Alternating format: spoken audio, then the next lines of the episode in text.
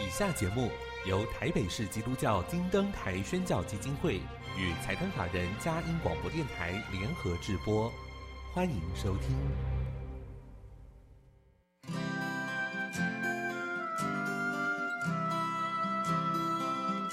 在现代紧凑的生活节奏里，以爱建立和谐的家庭生活，以喜乐专业的态度投入服务。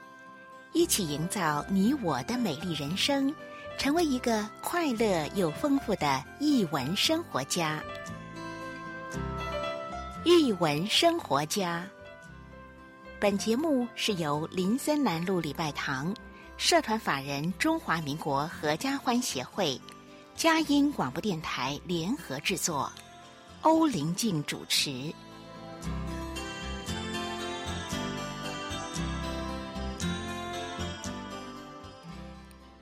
这里是佳音联播网台北 FM 九零点九，桃园 FM 一零四点三。各位听众朋友，大家好！您现在所收听的节目是《艺文生活家》，我是节目主持人林静，很高兴跟您在空中相会。节目一开始跟您分享一个展览的讯息：旅途心境典藏作品展，从八月十三号到十一月六号在市立美术馆展出。这次展览呢，会透过四个子题。旅者的凝望，别样的时光，人间注目，回看日常，期待提供观者一连串观看的可能性。在展场，你可以享受对单件作品的欣赏，也能够发现作品之间的对话，他们的趣味。再次推荐给您《旅途心境典藏作品展》，从八月十三号到十一月六号，在市立美术馆一楼展出。今天又到了我们空中藏书阁好书分享的时间，优质的好书要推荐给您，是什么样的好书呢？音乐过后开始我们的访问。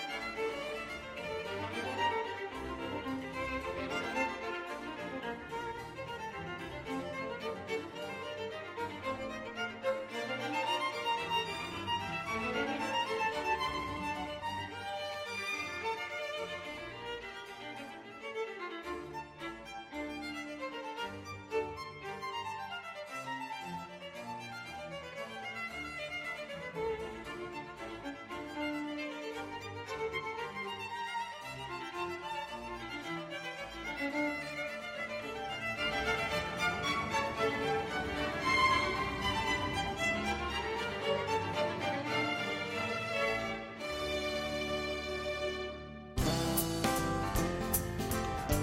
北 fm 九零点九佳音广播电台。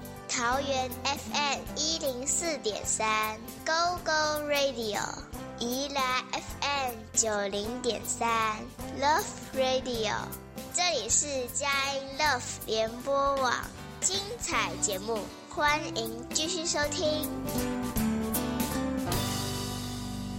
欢迎回到一文生活家，听众朋友很开心，今天又请到了我的好朋友，我自己好几年前访问过王家珍老师，是我们台湾有名的童话作家，今天又有机会来拜读他的作品《孩子王老虎》。家珍老师你好，欢迎你又来到节目里面。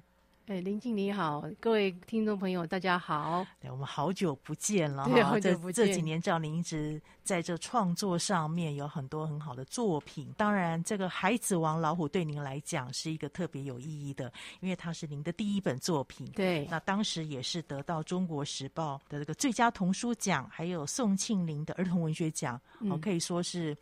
这么多年来，他也在各个不同的出版社出版。嗯，那我们比较好奇，想要让听众朋友多一点了解你创作这本童书，嗯，背景还有你当时怎么创作的。嗯、呃，我开始写童话是我大学毕业的时候到汉生出版社应征文字编辑。对，那个时候通知函就说要写一篇跟斗笠有关的童话啊，对。那斗笠怎么写童话呢？他又不会讲话，所以我后来就写了斗笠蛙，把斗笠跟青蛙结合。啊、对，青蛙为什么要戴斗笠？啊、写了这篇去应征，结果就应征上汉生的小小百科的文编，啊、然后跟家珠一起，他那个时候是小小百科的美术、呃，对美术编辑，对我们两个一起进汉生。啊，后来在民国七十七年的时候，我看到了。那个《民生报》有童话征文啊，那我就征得公司的同意，把这一篇故事再重新改写一遍，然后另外也创作了《飞翔老鼠》跟另外两篇故事，四篇故事去投稿，啊因为它并没有限制几篇，对，然后四篇就中了两篇，就是呃斗笠蛙跟飞翔老鼠，然后颁奖那一天呢，呃桂文雅小姐就跟我讲说。他喜欢我的故事，嗯，而且他们那个时候《民生报》有儿童版面，对，他说你写我就刊登，哦，然后我就说哇这么好，就大受鼓励，是，所以从斗笠蛙是我写的第一篇童话，啊、飞翔老鼠是第二篇，篇，另外两篇没有得奖，就不晓得忘到哪里去了，啊、对。然后就这样子一路写下来，写完就寄给桂老师，对，他帮我刊登，是。然后他我看到报纸上刊出来之后，再继续写第二篇，是，就这样一直写下去。哇，真的，桂老师真慧眼识英雄哦，哪里 哪里？那个时候就是写满了五万个字，嗯，然后跟桂老师讲，他就说好吧，那我们来出书吧，啊，就是这样子。哇，这样的由来，对。可是我们好好奇，因为。我真的觉得作家的那个脑袋跟一般人不太一样。对，比如说这当中有那个有那个民俗，比如大家会说看到月亮嘛不能指，嗯、可是你怎么会把它想成一个故事的情节呢？嗯、你好，很多都生活当中取材，或是我们听过的一些民间故事哈，嗯、或一些传说，你都把它结合了你的想象力。这个部分是我觉得最好奇的部分，因为我觉得。童话就在我们的身边。嗯，如果说我们要像爱丽丝梦游仙境一样跌到兔子洞，那好像不太可能。是。那如果说要搭什么时光机到哪里去才能发生什么神奇的故事，嗯、好像也不是生活中可以达到的。对。但是呢，我们如果说仔细的观察看身边的事情，嗯、然后做一些联想，很容易就把自己带到童话的情境里去。嗯，没错。而且敏感呢。让我对于很多事情有不同的感受，嗯，所以作家很敏感是一项优势，嗯、但是在生活上很多小细节太敏感反而就是不好，对。但是我尽量的把这些东西转成故事，嗯，对。像那个那个飞翔老鼠，老鼠为什么会飞？对其实我是在路那个我们家那时候附近靠近夜市，啊、然后看到老鼠抱着一个。不知道什么东西坐在那个水沟旁边大吃大喝这样子，哦、我就说哦，你如果会飞还得了？对，就这样一个念头想说，对，那如果老鼠会飞是怎么样的一个状况？啊、对，对，然后就去想说，那它要怎么样？是，怎么样会飞，总它是在哪里，它的它的背景。然后这只老鼠的背景，嗯、然后遇见什么事情让它会飞，对，这样子。因为你的作品当中，童话不单单是有趣味跟想象，嗯、我觉得你有很多是那种对人文、对生命的一些关怀在这里面。其实看到某一些地方，我会蛮感动。比如说，我今天那个讲到老虎三三，嗯，那最我触动我是他后来被很多谎言剑，嗯，刺透的时候，嗯，哦，那种心情。所以我觉得你其实的作品当中有很多对。人生的一些领悟吧，或者是对一些事情的特别的一些关怀，是不是？前几个月，嗯、有一位莲友，她已经是妈妈了，嗯、她住台南，她跟我说，她在她脸书发表一篇文章，说她看童书会看到哭，嗯、她自己也吓了一跳，嗯、她就是看老虎珊珊这篇哭的。嗯、她说没有想到看童书会让她哭。嗯、那我刚刚说过，敏感会让我。把很多不相干的事情连连在一起，但是呢，敏感也会让我受伤。是，但是你说人生生活在现在这样的环境，你每天受伤那可不得了。对，所以呢，我有一个还我自觉算天赋吧，嗯、就会把一些不好的事情转化，嗯、借着童话把它转化。是，所以我现在呢，完全忘记。为什么会写那篇跟谎言有关的童话？嗯、因为一定是在我生命中有相关的事情触动，对，触动了我。嗯、但是呢，我因为要把这件事情呢，借由童话把它转化掉，嗯、所以在想那些呃故事情节的过程中，想一些好玩的趣味啊铺排，嗯、这些过程中呢，那件事情反而被我遗忘了。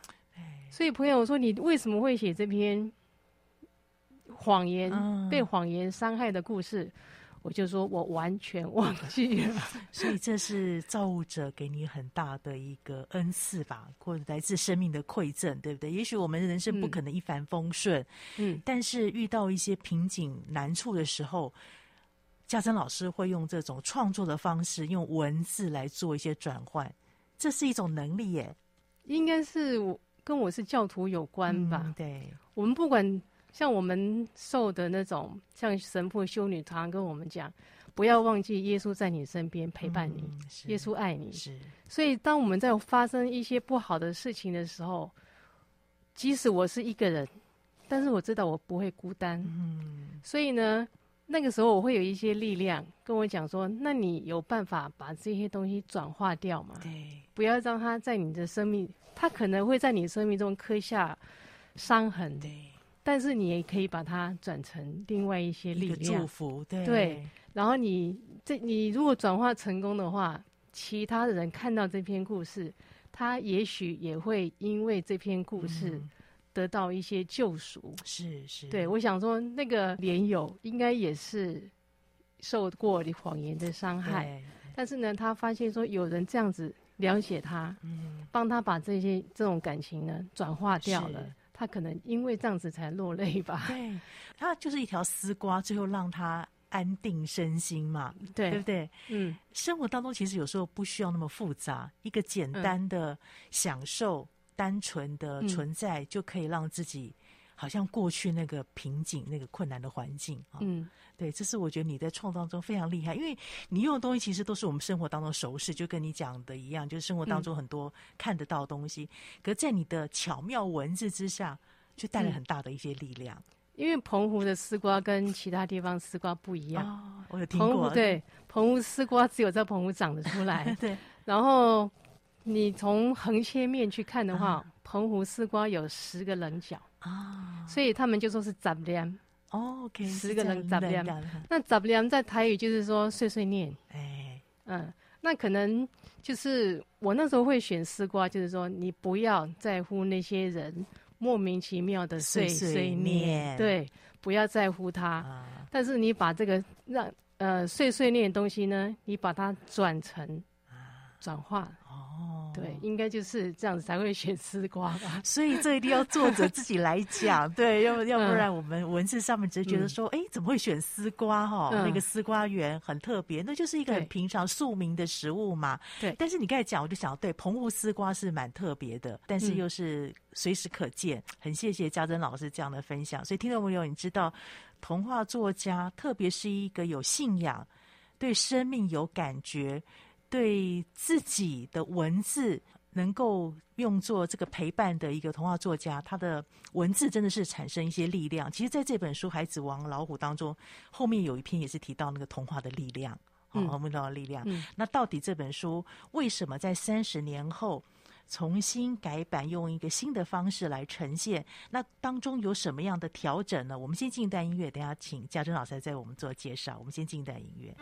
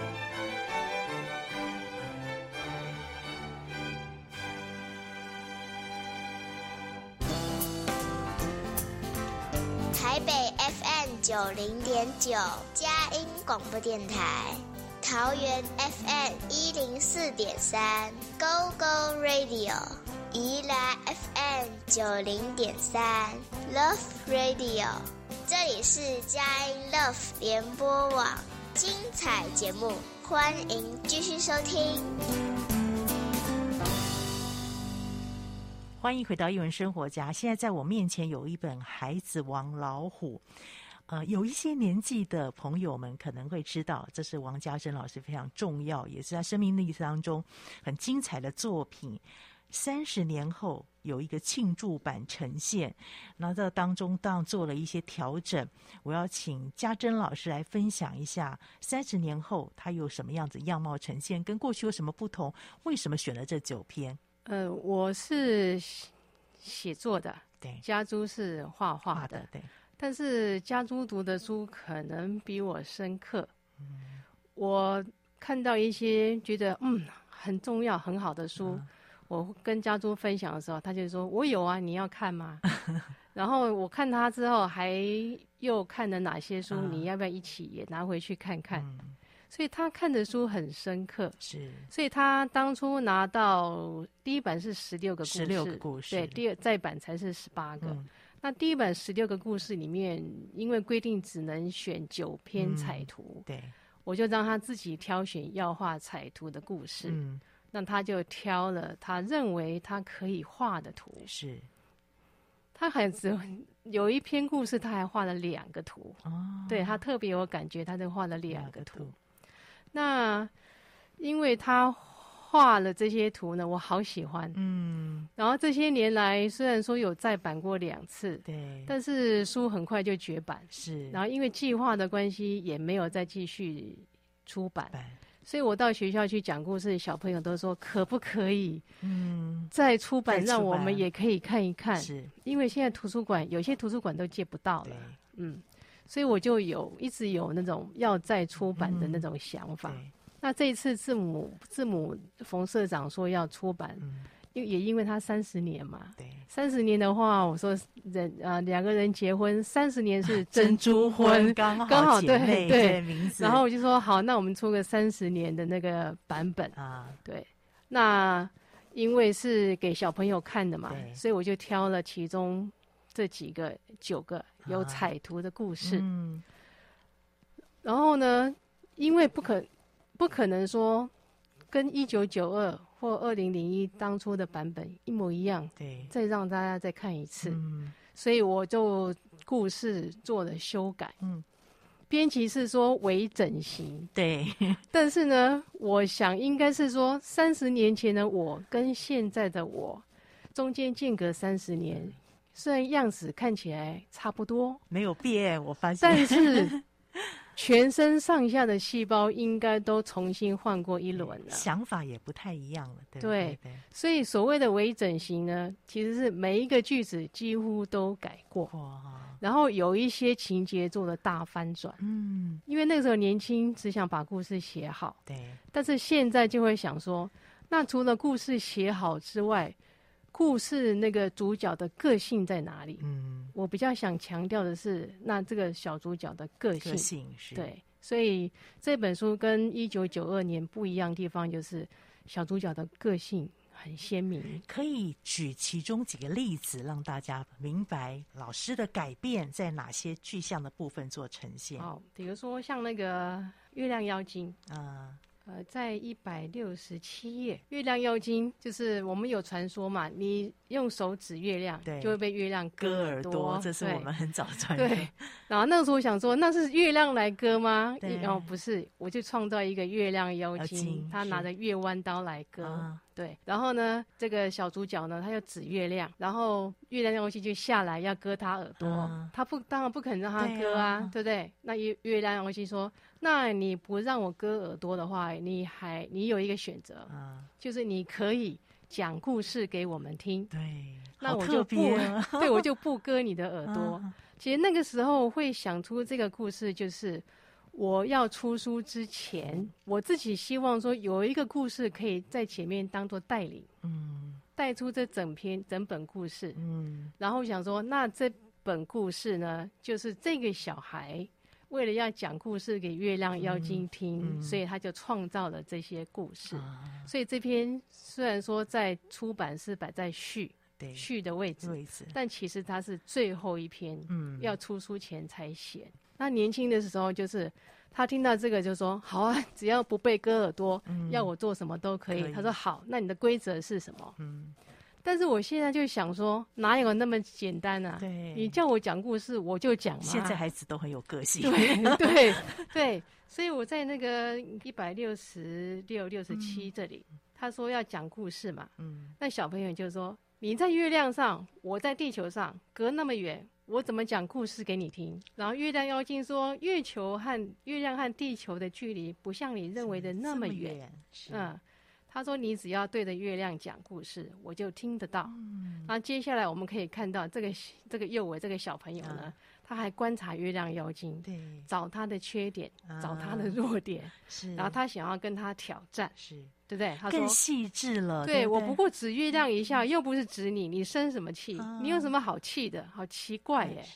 对，所以他就是，我才不会听你说，你叫我东我就东，你叫我西我就西。我觉得这样的话真的像老师讲的，就是他的整个人更立体化了。对不对？你从描述他的一些行为观察，让这个角色又为更鲜活的存在在我面前，就像现在孩子真的是这个样子。对，而且他还想办法逼退月亮妖精。对对。对那月亮妖精要逃回月亮的时候，嗯、他也不畏惧，紧抓住他的左脚，嗯、跟着他一起飞往月亮。他要去看看他的老巢在哪里，他在那里做什么事情。对。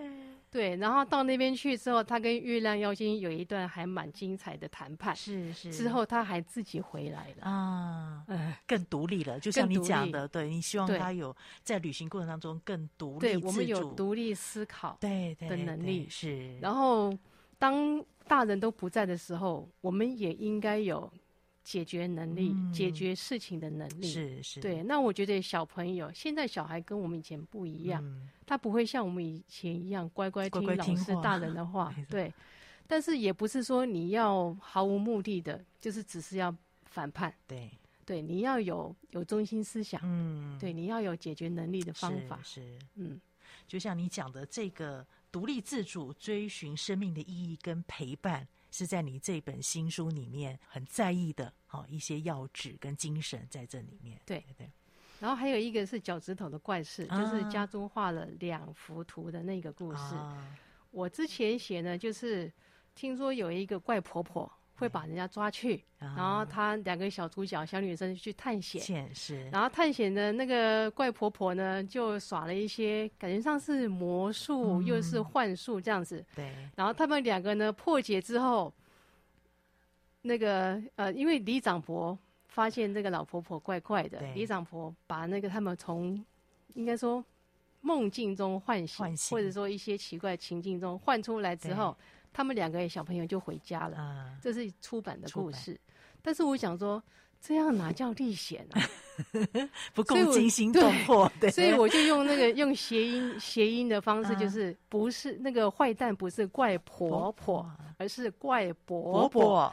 李长伯才是那个大坏蛋，而且不像刚刚他们在楼梯上跑来跑去，那些牙齿那样追他，感觉上好像在玩游戏。是，现在这个李长伯，这个怪伯伯是真的，真的。所以他们两个骑着脚踏车逃跑。啊，但是逃跑的时候呢？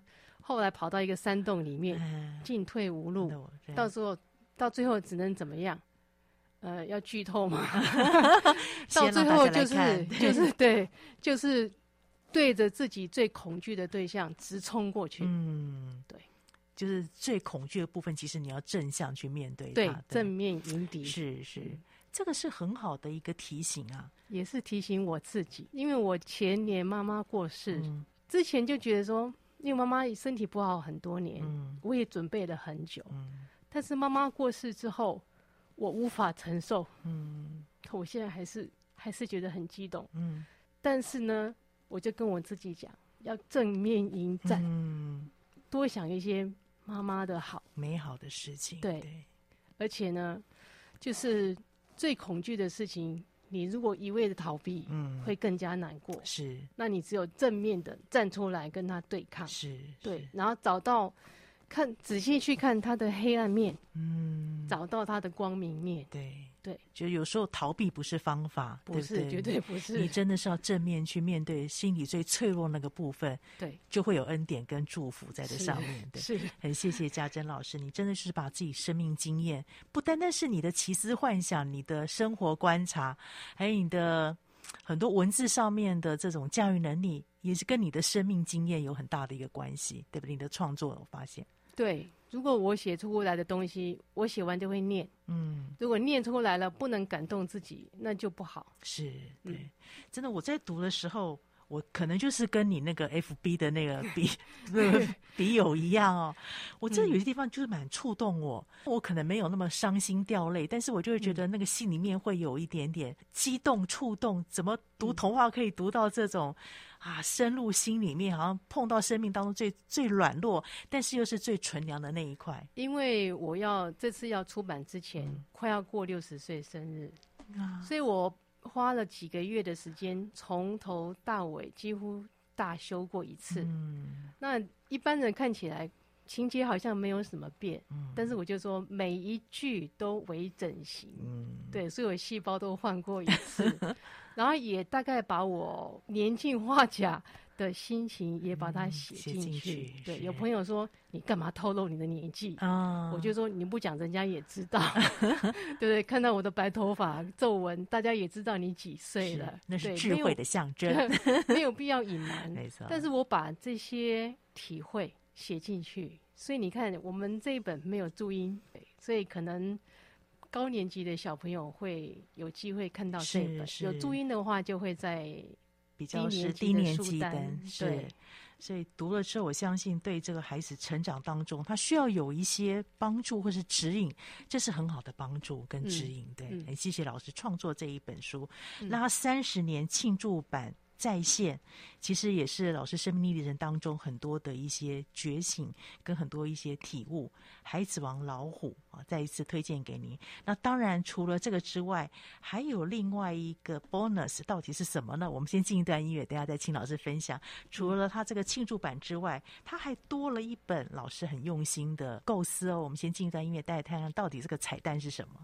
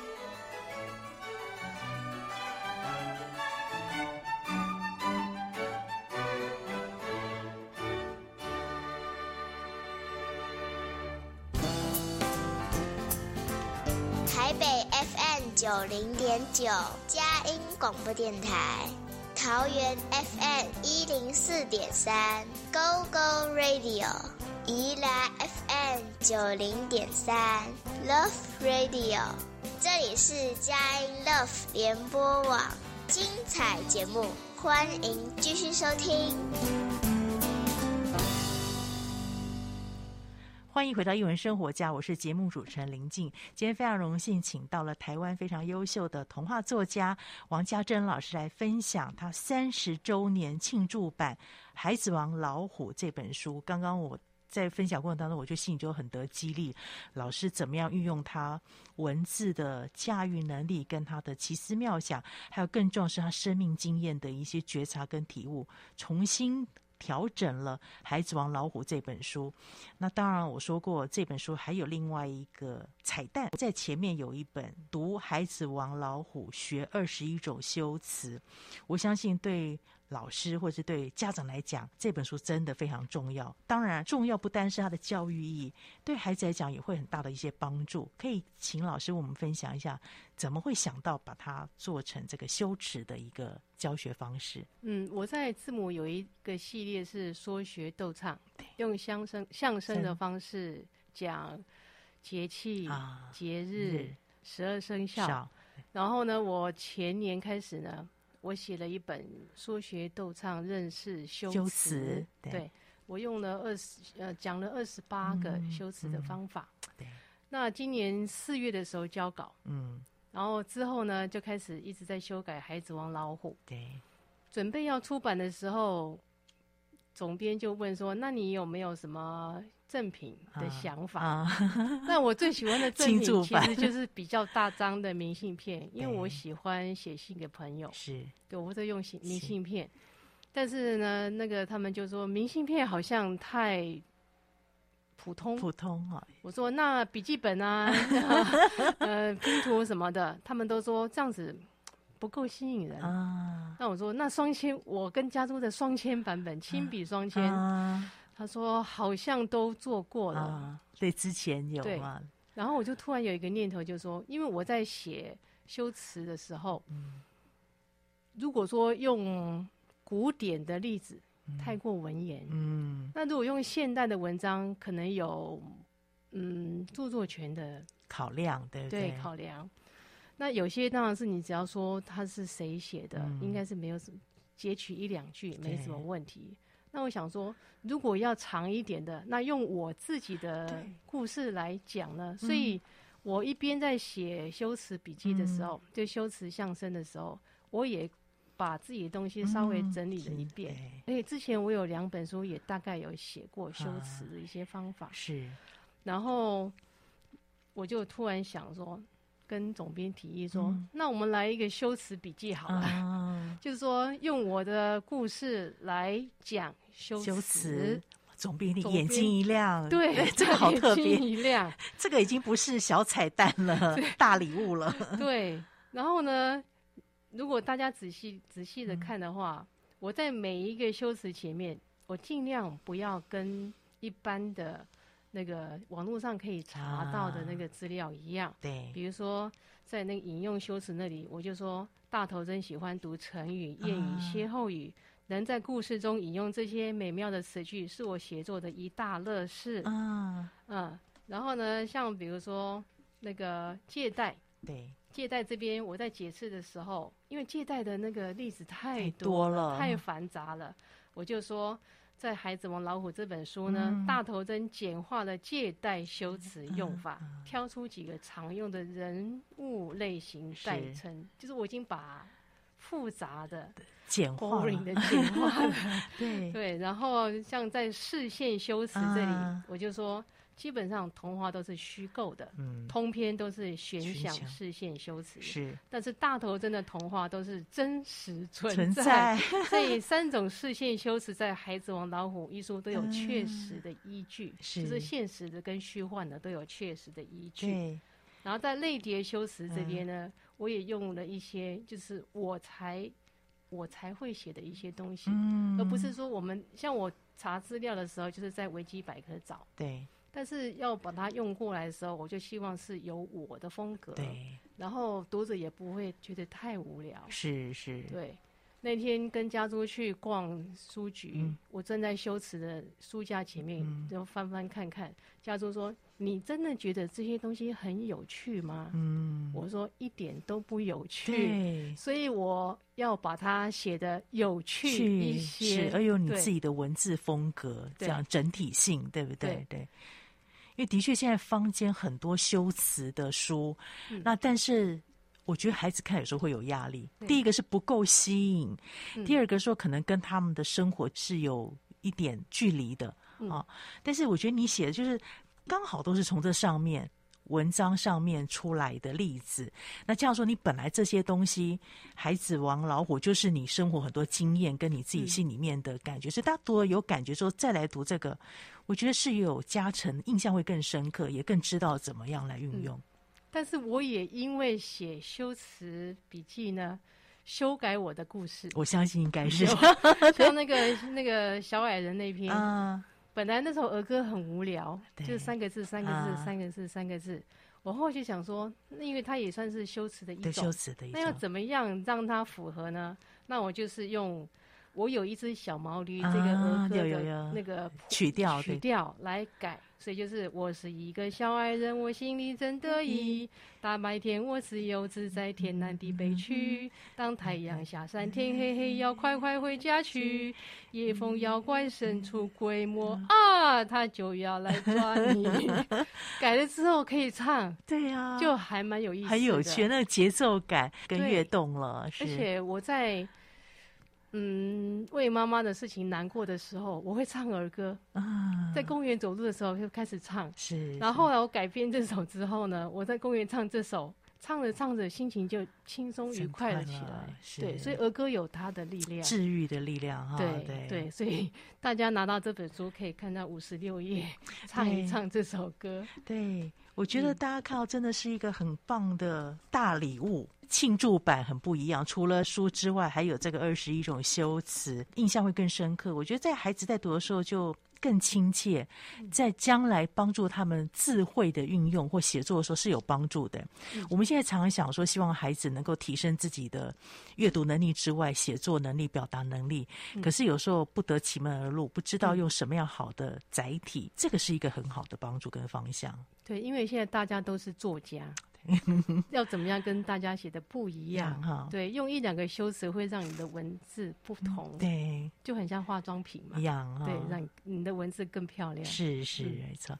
刚刚老师有说，其实你在写的过程当中也回去修改了可能你自己的文字或者是故事的一些脉络跟节奏，嗯，这是蛮有趣的现象。所以我想知道说，大概这个修改的过程花了多久时间呢？因为我在写说学逗唱认识修辞的时候，已经大致看过一次。对，然后在修改的时候，本来总编是预计给我一个月，嗯，但是大概两个礼拜就就完成了，就完成了，因为已经一直看，一直看，一直看，大概哪里有什么东西都很熟悉，熟悉了，对，所以就是很快，很快的部分，而且为有一些真的是为了要写修辞。而修改，嗯，然后突然就觉得说，对呀、啊，我应该常常看自己的修辞笔记，然后对照我的故事，看看哪里可以再精进。精进，对。对，像我在那个修辞笔记这边呢，呃，譬喻，在二十二页譬喻那里，我就有提到，嗯，有一本是我自己读，呃。学习修辞最好的书就是《风之影》嘛。西班牙作家卡洛斯·路易斯·萨丰在《风之影》中运用的譬喻句子，让我叹为观止。是是，他的书一套三本嘛，就三个系列。是是，每次看都收获很多。对，收获很多。所以可以看到作家对作家的致敬 在这上面。对，嗯。老师在写完这本书跟这个修辞之后，你有没有什么建议？小读者们可以怎么样来运用？除了看你的故事之外，你说运用这本对，或者是说他有什么阅读建议吗？应该是说，之前我们读书的时候，比如你看到这一句话觉得不错，嗯，哦，它是譬喻修辞，对，好，那我就想说，哦，原来我们要讲一个人的长相，嗯，可以用这些词来譬喻，譬喻是。那或者说我比如说我看一看，哎呀，这边讲到他的动作，嗯，他怎么样从像那个像我有写写到小蛇看闪电，看到架子上有一篮鸡蛋，嗯，然后呢，我之前在旧版就是他看到鸡蛋，然后他又冲进去，嗯，吞了一二三四五六七八个鸡蛋，是。但是呢，我想说他看到。跟吞了中间应该还有发生一些事。嗯，那我在菜市场买菜的时候，我有观察一些那些那个南北货店，他们怎么样摆鸡蛋。啊？啊，然后你看，我就写说，鸡蛋散发出来的美味吸引着他，这是嗅觉。嗅觉对，然后他就像只离了弓的箭，啊，迅速冲进去，先爬过粗糙的水泥地面，沿着冰冷舒适的铁柱往上爬。上到柳条木箱，把嘴巴张到最开，吞了一二三四五六七八个鸡蛋。哇！那如果说小朋友呢，我建议说，你看到像这样子的话，嗯，这样子的文字，你可以试着念一两次。嗯，当你念过一两次的时候，这些声音会带着文字住在你的脑袋里。是是。下次你要描写类似的场景的时候，你要去，比如说小朋友半夜起来要。要躲过妈妈跑到冰箱那里去的时候，你就可以写说你是怎么样从你的房间，嗯、然后绕过爸妈的房间，啊、或爸妈正在看电视，或怎样，对，你绕过他们，然后到冰箱那里去，那个过程更有画面感了，对不对？对，然后用视觉，然后有一些动作，动作的描写，是是，对。然后你在你在读作者写的故事的时候，你看一下。他是怎么样描写动作？嗯，怎么样描写情绪？是，怎么样描写那些那些东西？比如说这个人的长相啊，啊他的动作，他的思考。是。那如果你在故事里面没看到这些，嗯、那你自己可以判断，它是一本是不是一本好的书？书就你不但可以阅读，嗯、你还可以判断。